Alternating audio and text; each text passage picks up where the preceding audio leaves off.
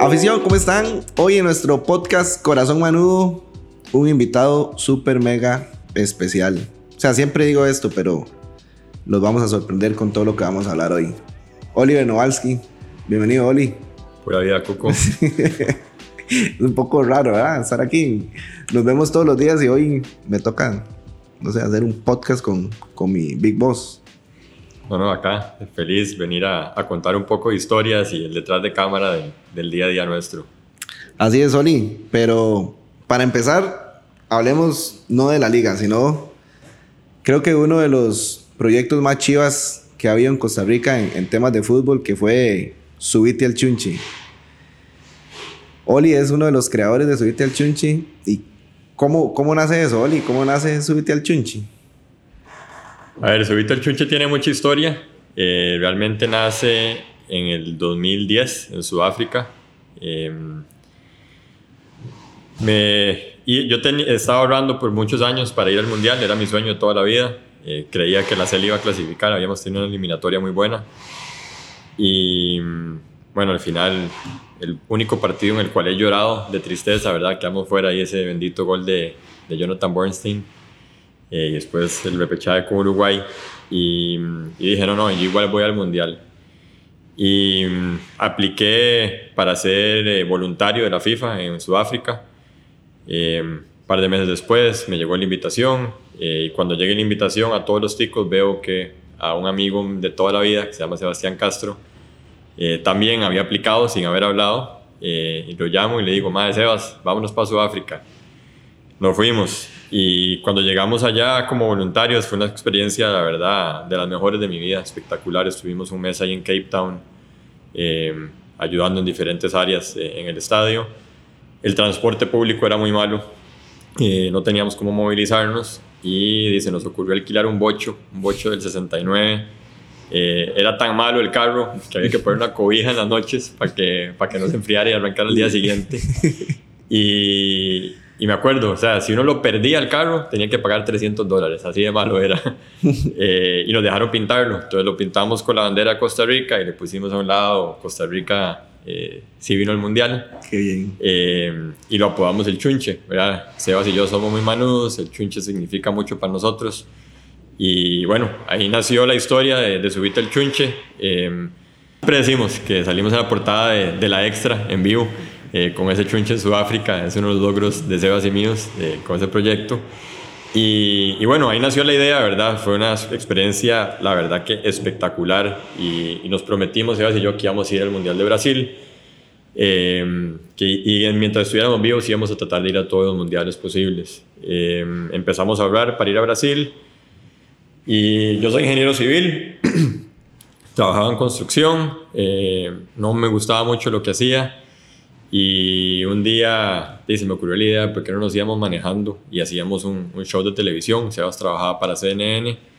Eh, yo, sin saber editar videos ni nada, me puse a editar un videillo ahí como para ir a vendérselo a patrocinadores. Y bueno, ahí, ahí nació, nació el sueño. Eh, me acuerdo en, en diciembre del 2013, finalmente Toyota nos dio pelota, nos dio el carro. Y ahí eso fue como una bola de nieve que se fue rodando, cayó Teletica eh, empezaron a caer los patrocinadores y, y bueno, ahí la verdad que, que, empezó el sueño. Conseguimos un tercer miembro que era Racha en ese momento y, y nada, la verdad que todos renunciamos a nuestros trabajos por ese sueño. Eh, todo el mundo nos decía que estábamos locos por el grupo de la muerte. Yo siempre cuento que nosotros compramos entradas hasta cuartos de final. Eh, o sea, creíamos que las, perdón, hasta octavos de final. O sea, sabíamos que íbamos a pasar el grupo de la muerte y bueno, creo que, que, el resto es historia, ¿verdad? Estuvimos en el lugar indicado, eh, con el proyecto indicado y, y, por dicha nos fue muy bien y, y, realmente me cambió la vida. Como decía, yo soy ingeniero civil, gracias a eso me metí al mundo del fútbol eh, y, y, bueno, después tuve una experiencia muy, muy bonita en el Manchester City un par de años y, y terminé acá en la liga, en el equipo de mis amores. Sí, Oli, para poner en contexto la afición, Subite al chunche, los que no lo han visto, que pueden meterse ahí a YouTube, ¿verdad? Y poner subite al chunche. Estos locos se fueron en un Toyota eh, por tierra hasta Brasil, ¿verdad? Bueno, ahí ahorita me puedes contar qué pasó de Panamá a Colombia o, o, de aquí a allá. Y se fueron, y ojalá puedan ver ahí los capítulos de Brasil, porque Brasil y, y, y, y Rusia son espectaculares para que se tiren todas las, las loqueras que hicieron acompañando a la cela. Entonces, ese es el contexto, afición. Tomaron un carro, lo decoraron y se fueron como aficionados ticos a, a, ver a la cela mundial. Sí, nos fuimos eh, y manejamos de tres meses, ¿verdad? Literalmente fueron casi 22 mil kilómetros durante tres meses de Costa Rica a Brasil y recorrimos todo Brasil de arriba abajo siguiendo la cele. Em, cada país tenía un episodio, ¿verdad? Y lo pueden ver en YouTube, como dice Cuco. Y, la idea era contar un poquito, eh, ¿verdad? Turistear un poco, todo relacionado al fútbol, eh, a la cele. Eh, y, y, también había como un hilo conductor de que era cómo el fútbol nos conecta a todos, ¿verdad? es, la pasión nuestra, es lo que, bueno, lo que me mueve a mí, ¿verdad? Y, y bueno, como digo, al final eh, realmente los episodios de Brasil fueron los que, los que terminaron de explotar, fue una locura. Eh, nos fue muy bien el proyecto, ¿verdad? Y, y, decidimos volver a hacerlo para Rusia. Y eso fue todavía más loco, ¿verdad? Una producción mucho más grande, producción audiovisual. Eh, y manejamos en un Lada, ese sí era un, para comandar ahí una... Yo no sé, no, no, sé ni cómo explicarlo, pero bueno, era o sea, un carro ahí que... que Bomba Sí, sí, o sea, se movía así como una licuadora, yo no sé, uno iba y llegaba después de un ride, no, no aguantaba la espalda. Eh, eso sí fue un vacilón, ¿verdad? Y nos fuimos de, desde Londres a, a, Rusia también a seguir a la selección. Eh, ahí sí hay anécdotas un poco más locas, eh, ¿verdad? Muy diferente, los diferentes idiomas, las diferentes comidas, cosas que nos fueron ahí pasando en el camino. Y lastimosamente la serie no le fue tan bien, pero como proyecto, la verdad que digamos creativamente, audiovisualmente, eh, creo que llevamos Subita al Chunche a, un nivel bastante interesante, eh, que terminamos saliendo en, en ESPN, en los noticieros de Rusia, en todo lado, eh, y uno de los proyectos de los que estoy más, más orgulloso. Oli, ¿nos puede contar la historia de, ya que Celso está aquí con nosotros? Porque hay un capítulo donde, vamos a ver, Celso les entrega los tacos a ellos y ellos tienen que llevar los tacos bueno, le entregan los tacos a ustedes y tienen que llevarle los tacos a Celso al mundial. Pero se pierden los tacos de Celso. O sea, eso es real, ¿verdad? Real, dos veces pasó en el viaje. Yo era como el ordenado, ¿verdad? Del grupo, bueno, usted me conoce, soy el ordenado ahí y los otros eran los creativos más locos y de, a veces, por alguna otra razón, los tacos terminaron en las manos equivocadas y, se perdieron.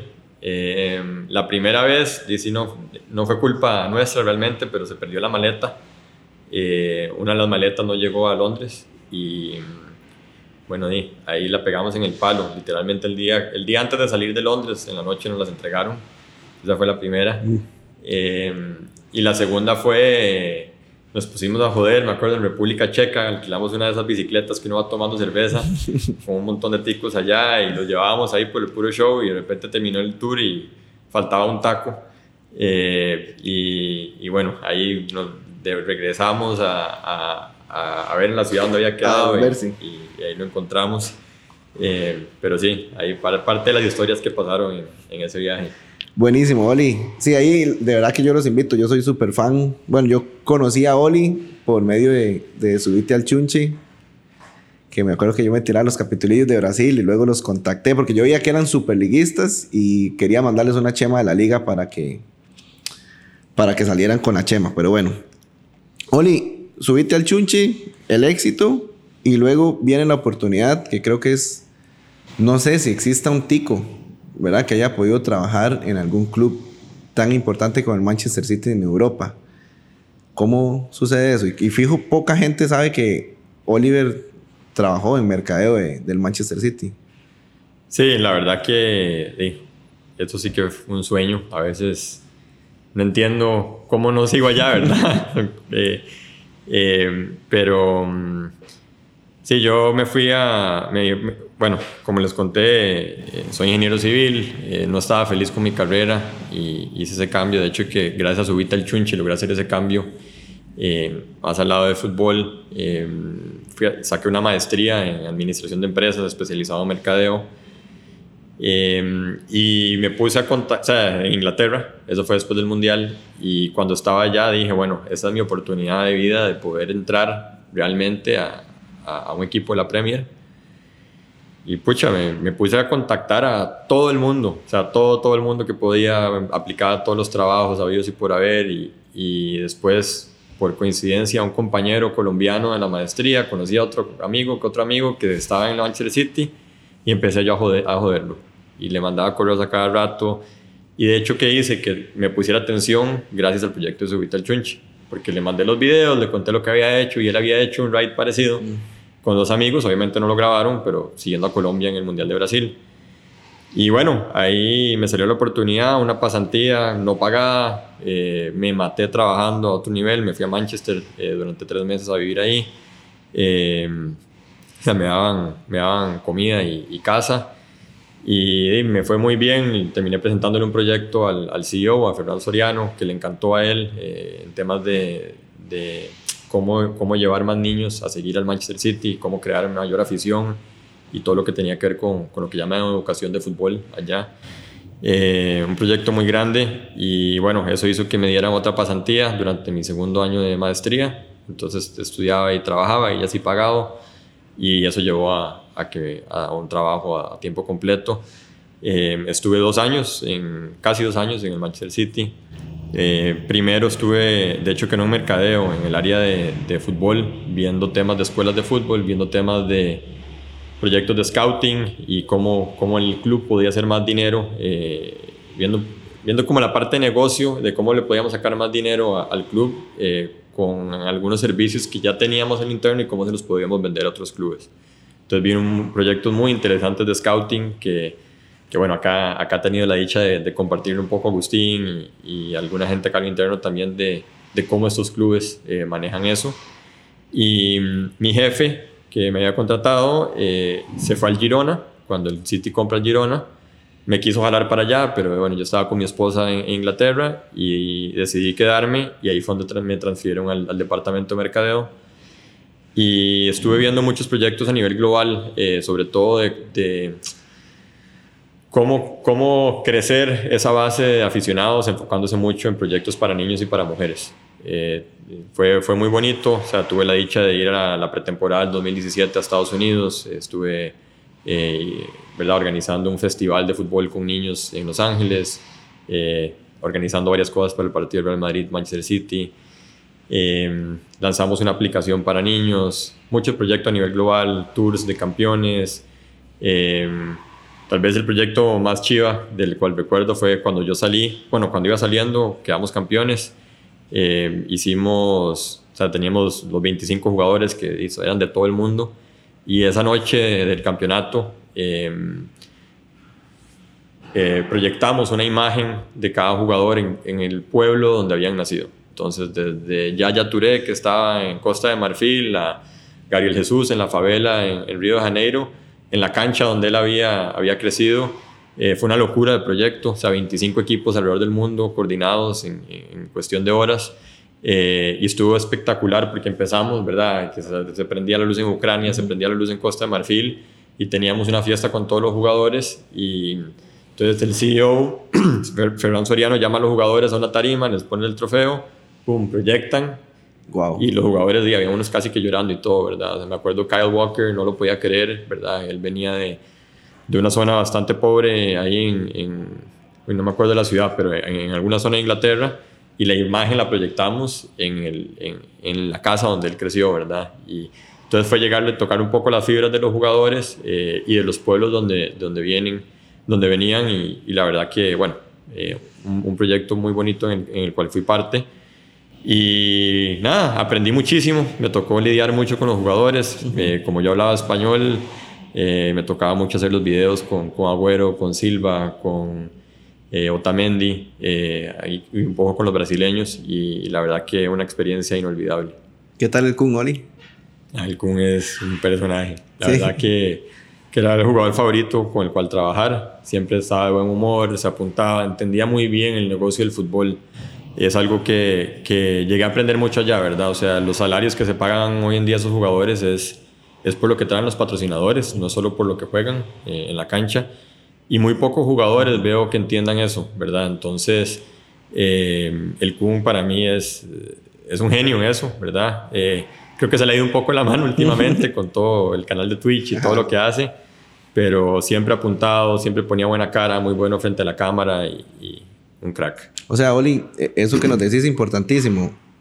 Un fichaje o un jugador importante en un club no solamente es por su fútbol, sino porque logra traer patrocinadores nuevos a, la industria. A ver, no, no, necesariamente, ¿no? O sea, hoy, obviamente el fútbol es lo más importante, eh, pero me acuerdo que nosotros hicimos estudios de, que es lógico, ¿no? En redes sociales eh, uno ve lo que, lo que mueve un Cristiano, un Messi, un Neymar, esas estrellas, ¿verdad? Bueno, ya son superestrellas, pero también al nivel de un Griezmann. Eh, y, y, decíamos, bueno, un fichaje de esos va a hacer que la marca del City crezca a otro nivel, ¿verdad? Em, yo no creo que ningún club fiche por eso, al final es por fútbol, pero ellos traen eso a la mesa. Y, los jugadores cada vez más tienen que entender que los salarios astronómicos que se pagan es porque las marcas pagan por eso, ¿verdad? Eh, porque es ese canal de, de poder llevar ese mensaje o esa marca a millones de personas, ¿no? Entonces, em, creo que eso es algo que, que, bueno, ahora me imagino que hablaremos un poco de la liga, pero que hemos tratado de implementar en este año que llevo yo acá eh, y que los jugadores empiecen a entender un poco eh, la importancia de, de trabajar con esas marcas, de crear contenido de valor para esas marcas, porque al final eso es lo que hace que esos equipos sean sostenibles y que podamos cada vez ser más grandes. Sí, Oli, para, para dar este salto del City a Liga Deportiva La Valencia. Sé que tal vez estamos muchos años luz para poder llegar a, a, ser como los equipos europeos. La liga está dando un paso importante en, en, temas deportivos, pero ¿usted cree que sí lo logremos? O sea, de, poder llegar, por lo menos tener la estructura y, y el modelo de trabajo con el que se trabaja en Europa, tropicalizando un poco.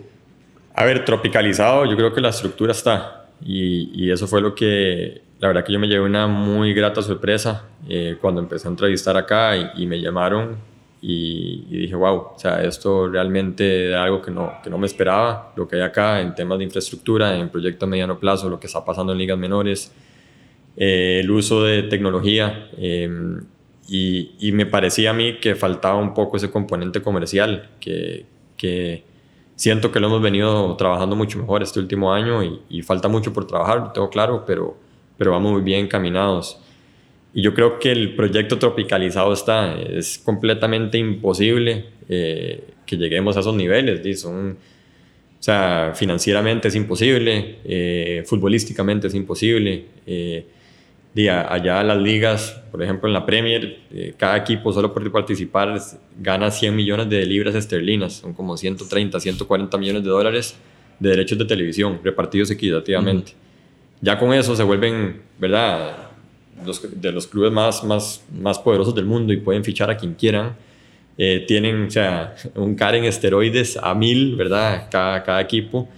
Y, y, bueno, por eso es que, que, todos los ojos del mundo están en esa liga, iguales con las, bueno, a otros niveles, la española, la francesa, la italiana. Eh, y yo creo que eso es algo que no solo se ve en Costa Rica, se ve en el fútbol, ¿verdad? Latinoamericano y ahora también a los 18 años, cualquier talento bueno, pum, se va. Entonces ya no se quedan acá. Y, y para mí eso es lo que, bueno, hablando de fútbol, que no, no me, tal vez no es lo mío, ¿verdad? Pero, pero yo he entendido que el, que el mundo del fútbol se divide en dos, ¿verdad? Está los equipos top, que luchan por, por quedar campeones, por ganar la Champions, eh, o sea, ahí está la plata, ¿verdad? El que quede campeón de la Champions gana cientos de millones de dólares en derechos de televisión, en patrocinios, en premios. Y después están los equipos que la mayoría, si no todos los latinoamericanos, nos hemos convertido en eso, que son clubes formadores de talento, ¿verdad? Porque ahí está la plata. O sea, es, es, es, es poder vender uno, dos, tres jugadores cada año, ojalá un par de, cada vez un poco más y que lleguemos a que sean de un par de millones de dólares ¿Y qué hace eso? Sí, nos volvemos en una fábrica, ¿verdad? Que ha pasado mucho con los clubes argentinos y brasileños, eh, pero sí, ya cuando vamos a competir en, bueno, se ven mundiales de clubes, es casi imposible competir con ellos, ¿verdad? Eh, entonces yo sí creo que, que, la estructura está acá, eh, estamos trabajando de muy buena manera hacia eso y hay que tener un poco de paciencia, que a veces eso es lo más difícil en Costa Rica, no solo en fútbol, es un tema creo que de país, de que a veces exigimos resultados inmediatos y las cosas buenas toman tiempo.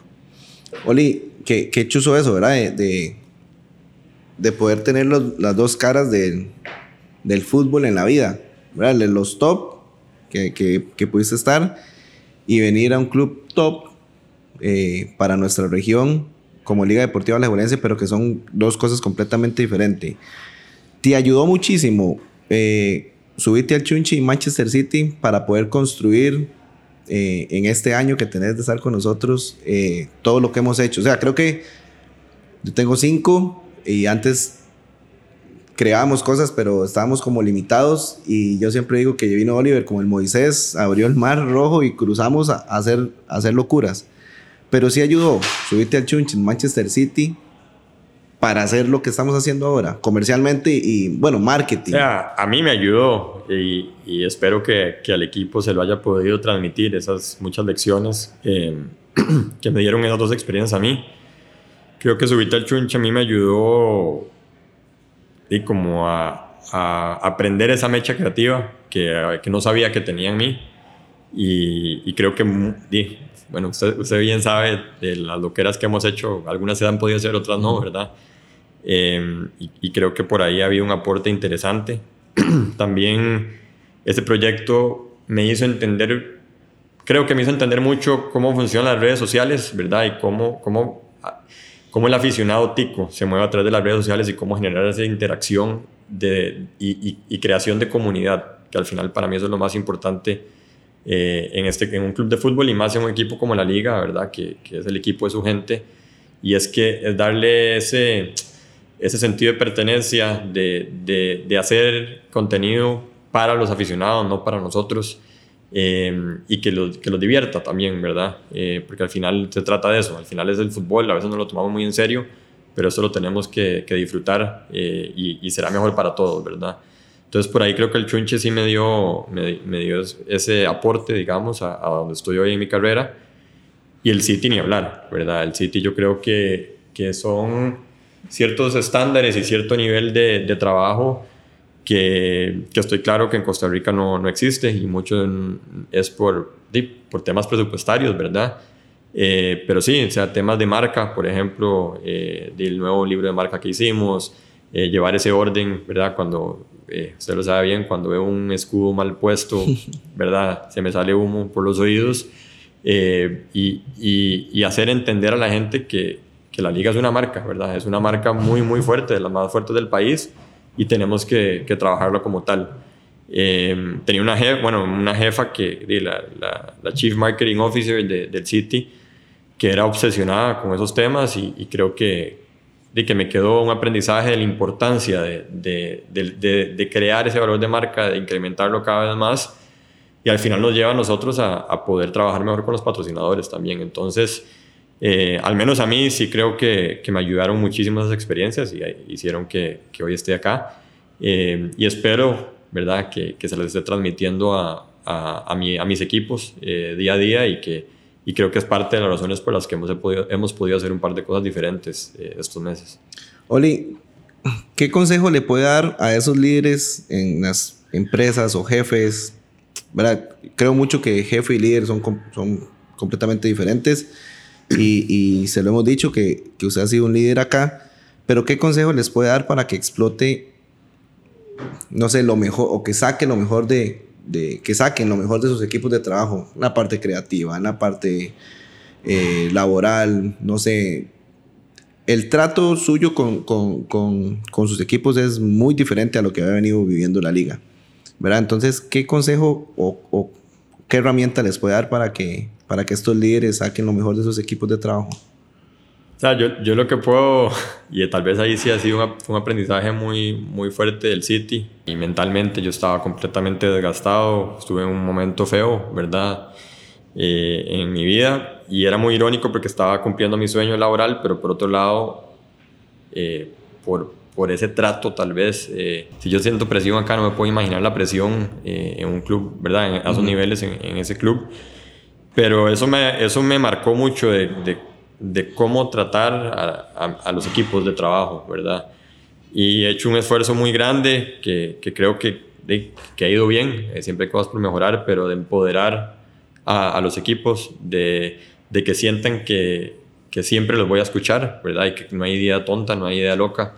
Eh, y que cuando hagan las cosas mal, ahí voy a estar para, para defenderlos y para apoyarlos, porque siempre que yo sienta que están dando lo, más de, lo, mejor de ellos y que tienen la camiseta más que puesta, eh, somos seres humanos y nos vamos a equivocar, ¿verdad? Y bajo la presión en la que se trabaja en un equipo de fútbol como la liga, donde un dedazo en redes sociales puede llegar a ser crisis, eh, una foto mal puesta eh, eh, puede llevar a que hasta la directiva lo llame a uno a regañarlo, eh, un montón de madrazos de la afición, donde hay cosas que, no, que nosotros podemos trabajar de la mejor manera, pero si por alguna razón los resultados deportivos no se dan, nuestro trabajo se viene abajo y esos son los, los, comentarios que recibimos en redes sociales.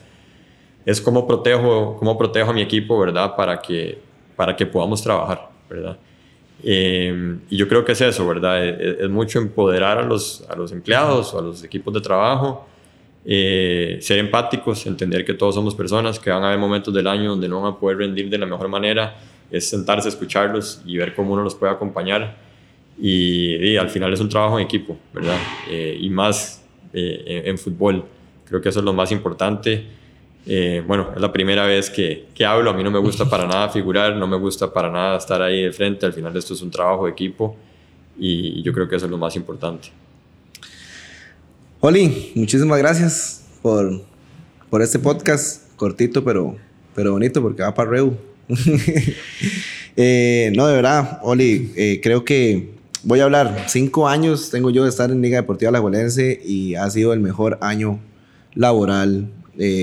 La paz con la que vivimos. Antes pasábamos un estrés, que Dios bendiga Benito Floro donde está, pero esa fue como la época que se empezó aquí a, a derrumbar todo porque, como usted decía, podíamos hacer un, muy buen trabajo, pero si Deportivo este, no le iba bien, a nosotros pues se nos caía el trabajo y creo que ahora puede que suceda, puede que no, pero sí tenemos siempre un, un, un, as bajo la manga o algo ahí para, para revertir esa situación con la afición. Sí, yo creo que eso es, eso es muy importante, la planificación ¿verdad? Y acá siempre hablamos de tener un plan A, un plan B, un plan C para todo. Hemos hecho un muy buen trabajo con el área deportiva. Eh, bueno, y yo trabajamos muy de cerca con Agustín, eh, con, con, Meche, eh, con los jugadores, con las jugadoras. Y, pero bueno, sobre todo, sobre todo realmente con Agustín. Y al final es eso, ¿verdad? Es conseguir los patrocinios que, que el club necesita para seguir creciendo. Eh, saber cuándo podemos eh, tocar la puerta para que los jugadores puedan crear contenido, cuándo no, ¿verdad? Hay momentos de momentos, qué se puede hacer en pretemporada, qué se puede hacer en épocas de finales eh, y cómo hacer para que, para que todo funcione acá. Al final, o sea, yo digo, nosotros tenemos que trabajar y seguir trabajando, no importa lo que pase en el lado de fútbol, pero en nuestro lado también tenemos que ver siempre cómo hacemos para que el área de fútbol le vaya mejor. Y yo yo sí lo aprendí de subirte el chunche. Creo que, que siempre en fútbol es, al final es un deporte muy emotivo, ¿verdad? Sobre todo en instancias finales. Y siempre hay maneras de, desde el lado comercial de, de buscar esa motivación extra que, que puede hacer que el jugador haga ese paso extra para meter ese gol y quedar campeones. Entonces, eh, eso también es, es, muy importante. Y han habido varias. Tal vez voy a contar de la última, que creo que es la idea más loca que hemos hecho eh, y que salió mejor y fue bueno lo, del, lo de Celso y Gaby Torres. Em, el domingo a las 6, 7 de la noche, el equipo estaba en Guatemala, me llama Agustín y me dice, te tengo no una, dos bombas y necesito que me consigas X cantidad de plata eh, para que este fichaje sea sostenible eh, y hay que presentarlos mañana. Quiero que hagas uno de esos videos locos eh, y que esté listo para mañana. Y yo, Agus, está completamente loco la cabeza. O sea, normalmente trabajamos así, ¿verdad? Tal vez no en, en, 12 horas, pero sí en dos días, digamos, tres días máximo, eh, por el tema de las filtraciones de los fichajes. Y bueno, eh, le dije, está loco, o sea, no hay cómo hacer un video. Gaby no está en Costa Rica, Celso no está en Costa Rica, ustedes no están en Costa Rica, o sea, ¿qué vamos a hacer? Me dice, no sé, pero invéntate algo. Yo, bueno, era como las 8 de la noche, el domingo. Eh, digo, ¿qué hago? ¿Qué hago? Agarro, llamo a Leo Medina, uno de nuestros productores audiovisuales. Eh, está de vacaciones en Nueva York. Le cuento y me dice, madre, déjeme ver qué se me ocurre. Y le digo, madre, mañana a las 8 de la mañana tenemos reunión con el equipo de patrocinios también. Eh, porque hay que venderlo. No es solo una idea loca, sino es que hay que venderlo, ¿verdad? eh, cuelgo, lo llama usted. y le digo lo mismo y le digo, mae, ve a ver qué se sueña y mañana a las 8 nos sentamos y full reunión y vemos cómo empezamos a vender. Como a las 10 y media, 11 me llama Leo y me dice, mae, ¿por qué no hacemos como un video de, de un hacker accesando a la computadora de Agustín? Y le digo yo, mae, me suena muy chiva y podemos ver qué, qué se nos ocurre alrededor, alrededor de eso. Eh, lo único es que no me da un poco de miedo, no sé a quién le vamos a poder vender eso, ¿verdad? Eh, porque diga, había pensado en el back, honestamente, que dice Celso eh, lleva la imagen en el back, pero di, hackeo con banco como que no van mucho de la mano. bueno, 8 de la mañana y el día siguiente nos sentamos ahí en, en el estadio y, y, bueno, ahí hablando, ya no sé ni cómo, ni si fue, si fue idea mía o idea suya, Cuco, pero, pero salió el tema del turco. Y bueno, ahí ya nos volamos y dijimos, mae, ¿por qué no volvemos a recrear el hackeo? Y salió la idea de ahí. Eh, mientras tanto, venía hablando con Agustín. Como a mediodía se cierra Gaby y me dice, Gaby ya está cerrado, hazme otro video solo para Gaby. Ahí sí le dice, está completamente loco, eso no es así de fácil, ¿verdad? no es como que es una foto. Eh, por dicha, como al no ser tico, eh, eso no se filtró. Y, y, lo de Celso se iba atrasando y atrasando eh, y, y, me dijo que parecía que iba a ser para el día siguiente porque ya era la noche en España. Con eso compramos un par de horas, eh, tocamos tres marcas ese día y bueno, finalmente eh, Control y Potencia se apuntó a la loquera y al día siguiente la verdad que montamos el show y, y salió espectacular. O sea, y hay, hay un porqué de esto del, del hackeo que, que, nunca se habló, ¿verdad? Y era era un martes a las 10 de la mañana, sin el equipo en Costa Rica, sin conferencia de prensa, anunciando uno de los fichajes más grandes en la historia reciente, bueno, dos de los, de los fichajes más grandes en la historia reciente de la liga. Entonces, fue, ¿cómo hacemos, por un lado, para jalar eh, la atención mediática, ¿verdad? Y que fue a través del hackeo. Sí, hasta Entonces pusimos, pusimos a todo el país a hablar de eso durante media hora. O sea, eh, bien que mal, la verdad eso sí no estaba pensado a la hora porque fue como que dele ya, ¿verdad? Y haga ranking. Eh, y no, no sabíamos que, no estaba planificado que iba a ser justo en las horas de los programas de radio, ¿verdad? Entonces también ellos empezaron a hablar, la gente empezó a conectar, llegamos a tener 7.500 personas conectadas en vivo. Así es. A las 10 de la mañana un martes, o sea, es una locura.